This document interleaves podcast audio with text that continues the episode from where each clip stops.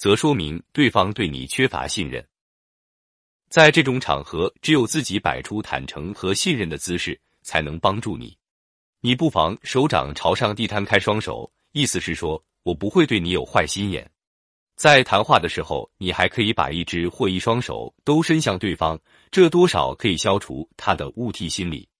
鬼谷子认为，了解人物的深层次心理以及相关信息，除了多角度的观察方法外，还需要策略性的试探技巧，这就是魔艺术。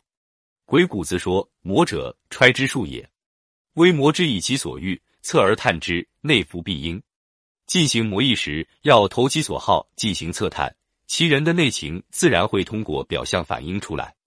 战国时期的韩昭侯为了试探人心，在剪指甲的时候，故意将一片剪下的指甲屑放在手中，然后命令进士：“我刚剪下的指甲屑不见了，心里毛毛的，很不舒服，快点帮我找出来。”众人手忙脚乱的找了一阵之后，谁也没找到。这时，有一位进士偷偷剪下自己的指甲，呈上禀报说找到了。韩昭侯由此发现他是一个会说谎的人。又有一次，韩昭侯命令属下四处巡视，查看是否有事发生。不一会儿，属下回报说南门之外有牛进入旱田偷吃了谷苗。韩昭侯听完之后，命令报告的人不准泄露这个消息，然后派遣其他人出外巡视。并且告诉他们，近来发现有违反禁令，让牛马牲畜践踏旱田的行为，你们速去探知，快来回报。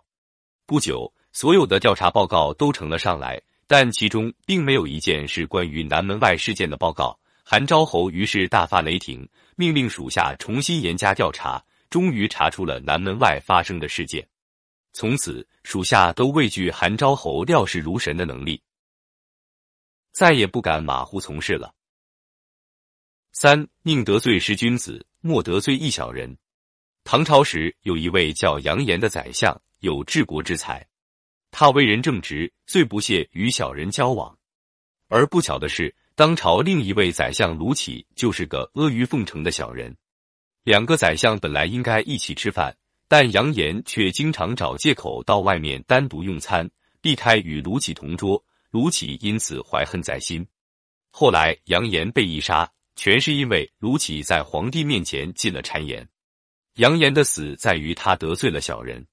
常言道：“宁得罪十君子，莫得罪一小人。”同样是当朝官员，郭子仪又是如何对待卢杞的呢？据说郭子仪见宾客向来姬妾不离左右，而卢杞来访，郭子仪则令姬妾躲避。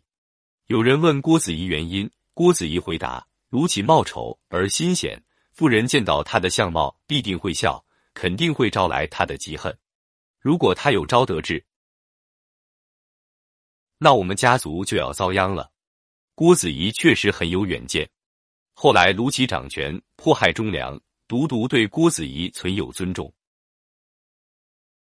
鬼谷子认为，对不同的人要使不同的方式。夫人人轻货，不可诱以利；可使出费，勇士轻难，不可拒以患。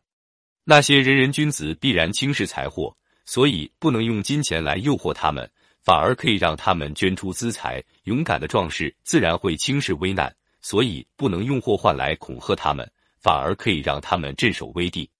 根据对方的实际需求，制定合理的应对策略，才有胜算。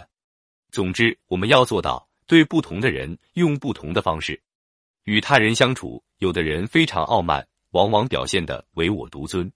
对待这样的人，说话要简洁有力。要在保证能阐述清楚内容的情况下，尽可能减少与其交往的时间。如果以最少的话清楚的表达了你的要求和问题时，他们往往会由于少了表现傲慢的机会，而不得不认真思考你所提出的问题，从而使交往顺利的进行下去。当你想离开讨厌的人时，不妨先转换心态，以新的角度看待他人。如果你懂得换位思考，相信事情会朝着好的方向发展。生活中遇到各种难对付的人，一定要调整心态，机智应对。有的人脾气暴躁，雷厉风行，你在他面前做事就得又快又好，体现出速度和效率；有的人不急不躁，喜欢按部就班，你就得讲究做事的程序和步骤，不能让他挑出毛病来。有的领导重视下属的汇报和解释，你说话就要有说服力，使他放手信任你。总之，见高人要高明，遇小人要精明。